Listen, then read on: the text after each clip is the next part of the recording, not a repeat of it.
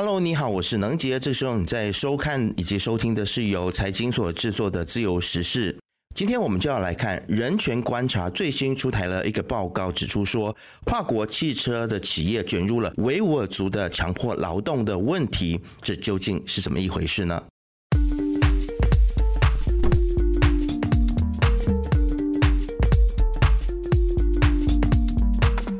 那其实呢，我们就看到说，人权观察，也就是 Human Right Watch 这个组织呢，它在二月一号就发布了一份新的报告。这个报告呢，就主题为汽车企业沦为中国强迫劳动的共犯。那么在这个报告当中，我们就看到说，中国政府它在扩大迫害维吾尔族的同时呢，企图把新疆打造成工业中心啊。那么新疆的铝，也就是我们英文所说的 aluminium 这种的金属的生产量呢，从二零一零年的将近一百万吨。增长到二零二二年的六百万吨。那目前中国生产的铝呢，是占全球的供应量的百分之九那么多哦。那么其中呢，超过百分之十五是产于新疆这个地方的。那么铝料呢，被用在好几十种的汽车的零部件当中。那么从引擎的本体，还有车架到车轮，还有电池的铝箱，这些零部件不仅供应中国制造商使用，其实它也外销到世界的其他的地。地方啊。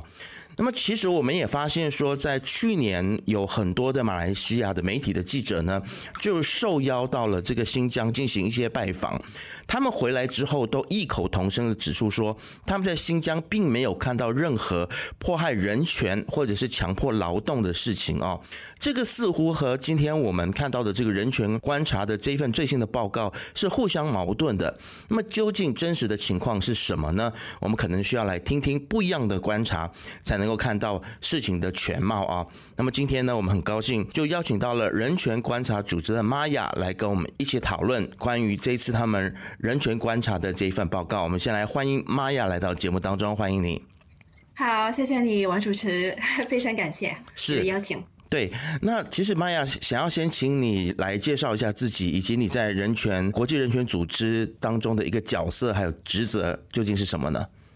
嗯，那呃，我是那个人权观察的中国部代理主任，那我是记录还有观察了中国的人权呢，已经差不多二十年了。那我的职责呢，也负责了除了呃中国，也观察那个新疆、西藏还有香港的那个人权的状况。了解。那么其实呢，像我们自己在马来西亚，可能有时候我们去观察国外的一些状况，不管是人权也好，或者是各种各样国外的局势呢，可能都还是会有一点偏差，因为毕竟我们人不在当地哦。所以可不可以请你跟我们说明一下，其实你们这份报告是否是具有公信力的一个报告呢？因为根据我们了解，中国政府他们并不允许外国记者随意的进入新疆进行探访或者是调查，你们又是如何？得出汽车企业沦为中国强迫劳动的共犯的这样子的一个结论。嗯，首先呢，就是好像你刚才说的呢，中国在汽车还有就是汽车的零件的呃制作方面呢，就越来越在全世界也占有了主导的一个地位。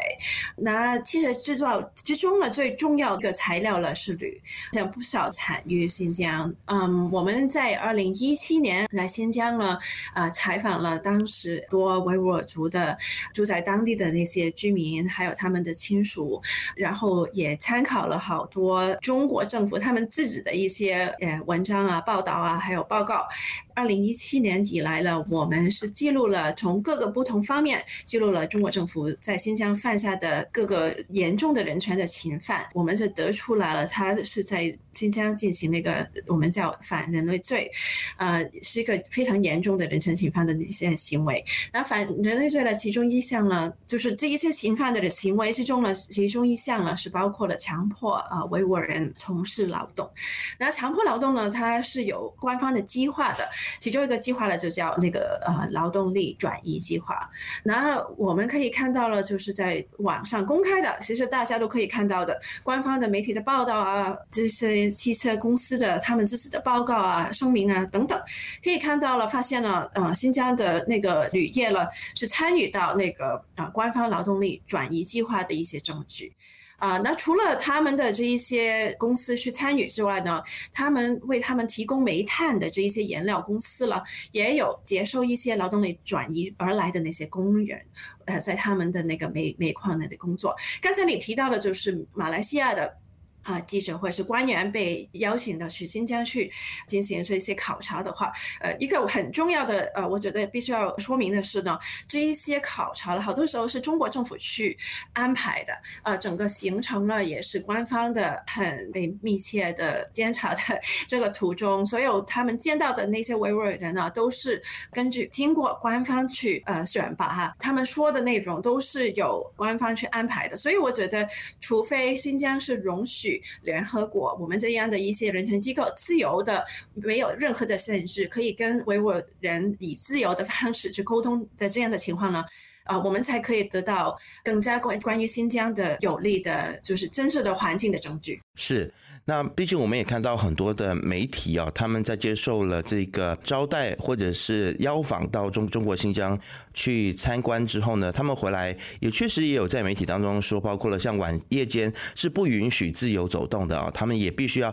完全的去按照这个官方所设计的这些的行程，并没有自由的行程跟自由采访的权利啊。那其实，在最近的这个报告当中呢，你们关注到了像是比亚迪、通用汽车还有特斯。斯拉、丰田等等啊，其实都是不只是中国自己的汽车企业，还包括了国际间来自日本、来自美国的这些主要的汽车制造商。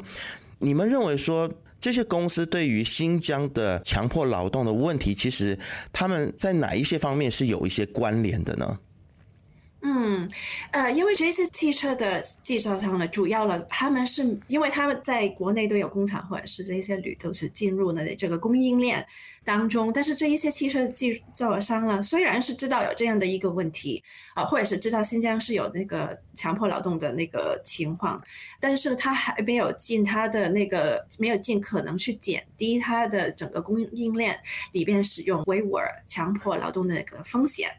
主要是因为他们在整个呃铝料呢的供应链或者是识别强迫劳动方面的种种各个方面呢，他们做的太少了。嗯，了解。那么其实，在报告当中也提到了一些公司在面对中国政府的压力的时候呢，降低了人权和负责任采购的标准啊。那究竟它是如何降低了人权和负责采购的标准？可不可以来详细的介绍一下这方面的情况？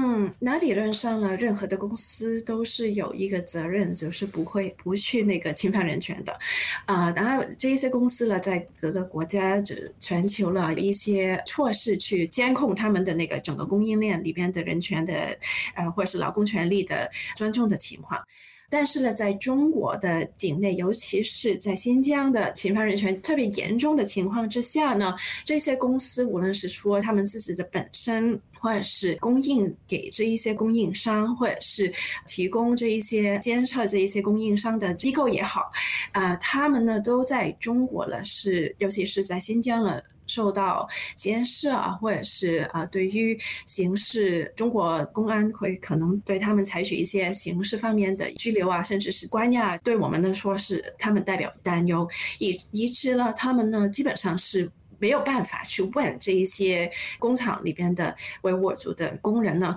呃，他们是不是被受到那个强迫才去参与这个劳动的？还有就是最近呢，二三年的时候呢，呃，中国是通过了那个反间谍法，所以个也是同时，公安部也是针对了这一些美国啊或者是国外的一些 auditing 的公司啊，就是监测这些供应链的人权状况的这一些公司呢，也。进行了一些骚扰的行为，所以这些汽车制造商呢，其实在中国了，他们都不敢就是以同样的要求向他们的供应商去确保这些整个供应链呢里边都是尊重人权的。了解。那么其实我们也看到说，在报告里面有人提到说，啊，他承认从新疆的一些铝厂啊来购买铝的这种金属啊。那么其实我很好奇，就是这一种铝的这种金属是如何透过交易进入汽车供应链而不被察觉的？他又是如何知道说，哎，呃，他所购买的这些铝呢，其实是跟强迫劳动其实是有关系的？嗯，新疆的铝呢，好大多数呢是被运往那个中国的其他的省份，然后跟其他的金属就是融成呃为那个铝锡金，然后才供汽车还有其他的产业去使用的。那它一旦被那个融化了之后，被融入了其他的金属之后呢，就很难去查出这一些是不是啊来自新疆的啊。那你刚才说的这一家呃公司呢，可应该就。是一个贸贸易商叫 Glencore 的，啊，他是会告这样告诉人权观察，他说是他承认是从新疆的一家铝的呃铝厂去呃购买这一些呃铝料，呃，然后就售给那个中国国内的其他的客户的，啊，但是呢，他同时就表示他跟我们我们说他们意识到新疆有关于强迫劳动的风险，但是呢，他就认为自己呢在供应上在新疆的设施是做过一个调查。啊，是，他是这样去去去说的，但是他没有说，他觉得这一个跟他没有直接的承认他自己购买的铝是跟强迫有劳劳动是有关的。是，那么像特斯拉，他也声明说，呃，在几个案例当中，他的铝的供应链呢，其实呃没有具体的证据可以证明说它的这个来源是完全透明的。那你对于特斯拉这样子的回应，又有怎么样子的看法呢？嗯，但是他的他的回应呢，也同时说他没有表明，就是那个汽车当中有多少铝的那个来源是不明的。就是他们这样的一个说法呢，就是说明了一个问题，就是他们根本就不知道铝的来源的其中一些的来源，也说明了就是其中呃这些公司他自己嗯现在在没有法律要求他们必须要。要提供铝料的来源的这个法法律的空白钱呢，这一些公司呢，基本上它可以回答啊，或者是不回答这一些问题的。其实我们都没有能力去有效的去监测它，也没有办法了，以一些实际的方式了去。确保它的呃来源是没有强迫劳动的呃了解的工人参与的。是那那你会不会觉得说，其实各国政府都应该要去立法，就是一定要去要求，甚至是强迫这一些的呃汽车企业一定要去说明它的这些材料的来源？你觉得这是不是一个好的做法？嗯，其实你可以看到，现在美国了已经是带头有这样的一个嗯法律了，就是禁止呃防止那个新疆维吾尔嗯强迫劳动这一个法案已经通过了，已经实行了。呃，但是呢，我们呃希望可以看到第二个呃或者是其他的那个市场啊，尤其是欧盟啊啊欧洲啊。因果等等的地方呢，采取同样的一些法律啊，因为如果没有这样的法律的话呢，呃，就是好像我刚才说这些汽车公司了，它是以自呃自愿的形式给你一些呃书面的一些信息啊，不能够很。具体的、全面的说明，他们的整个供应链是完全符合人权的要求。了解，就是这个信息太过碎片了啊啊，或者是太过片面了。那其实我们有看到另外一个案例，就是大众汽车啊。那他的情况就是说，他觉得说他的在中国的这个合资企业就是上汽大众，他们是否有购买这些迫害人权有关的这些产品，其实呃跟大众汽车是没有关系的，因为他们没有办法帮他们在中国的这个合作方来负起任何的责任啊。这样子的一种辩解方式，其实对于你们的组织来说，你们可以接受吗？那这样的一个解释也是非常的常见的，尤其是中国在中国的那些国外的那些企业，因为它通常中国政府就是要求他们必须要有这样的一个合资的公司，他们才可以在呃中国呃撤厂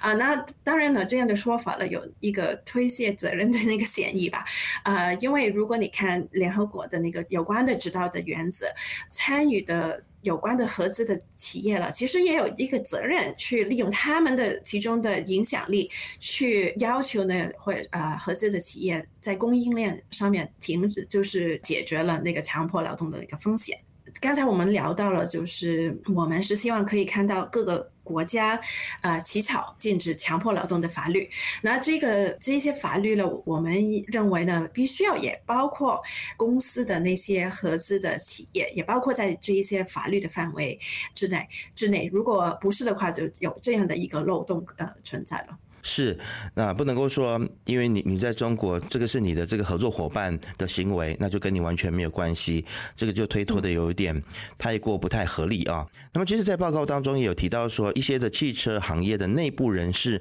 其实他们也会担心啦。如果说来去说明他们的供应链的这个来源，可能会遭到中国政府的报复哦。那我相信很多的汽车企业，他们也会觉得很像自己很无辜，他们也只是想要降低成本，然后来增加这个他们的利润啊。但是如果今天他们去公布了这些的材料是来自新疆的话，或者是涉及强迫劳动的话呢，他们担心可能会遭受到中国政府的对付啊。那你觉得你们会怎么看待说这些企业被夹在中间的这样子的一个处境？那首先呢，他们的担忧也是合理的啊，因为有一些汽车的产业的从业员啊，或者是负责采购的那些专家，也是跟我们以匿名的方式，就是说他们就是担心中国政府的报复啊，还有就是威胁。那他一般都是根本上不呃不会讨论关于新疆的强迫劳动或者是任何的人权的那些问题。呃，也怕他就是公安就会对他们公公司也好，或者是个人